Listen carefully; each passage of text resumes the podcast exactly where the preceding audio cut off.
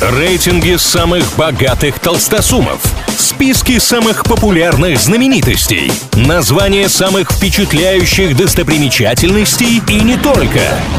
Крутометр на правильном радио. Как известно, все познается в сравнении, для этого составляются разные рейтинги, а мы с ними разбираемся. Знаменитое приложение Instagram задумывалось как личный цифровой фотоальбом, а стало не только полноценной соцсетью с кучей функций и возможностей, но и площадкой, где можно очень неплохо заработать. Сегодня узнаем, у кого из мировых звезд самые дорогие рекламные публикации в Инсте.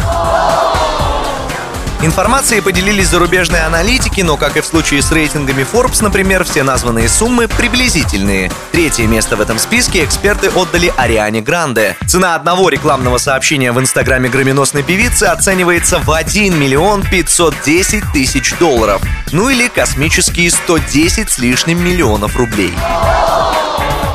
Дальше больше, но не намного. Вторую строчку занял Дуэйн Скала Джонсон, реклама в инсте от которого оценивается в 1 миллион 520 тысяч долларов. В рублевом эквиваленте это более 111 миллионов.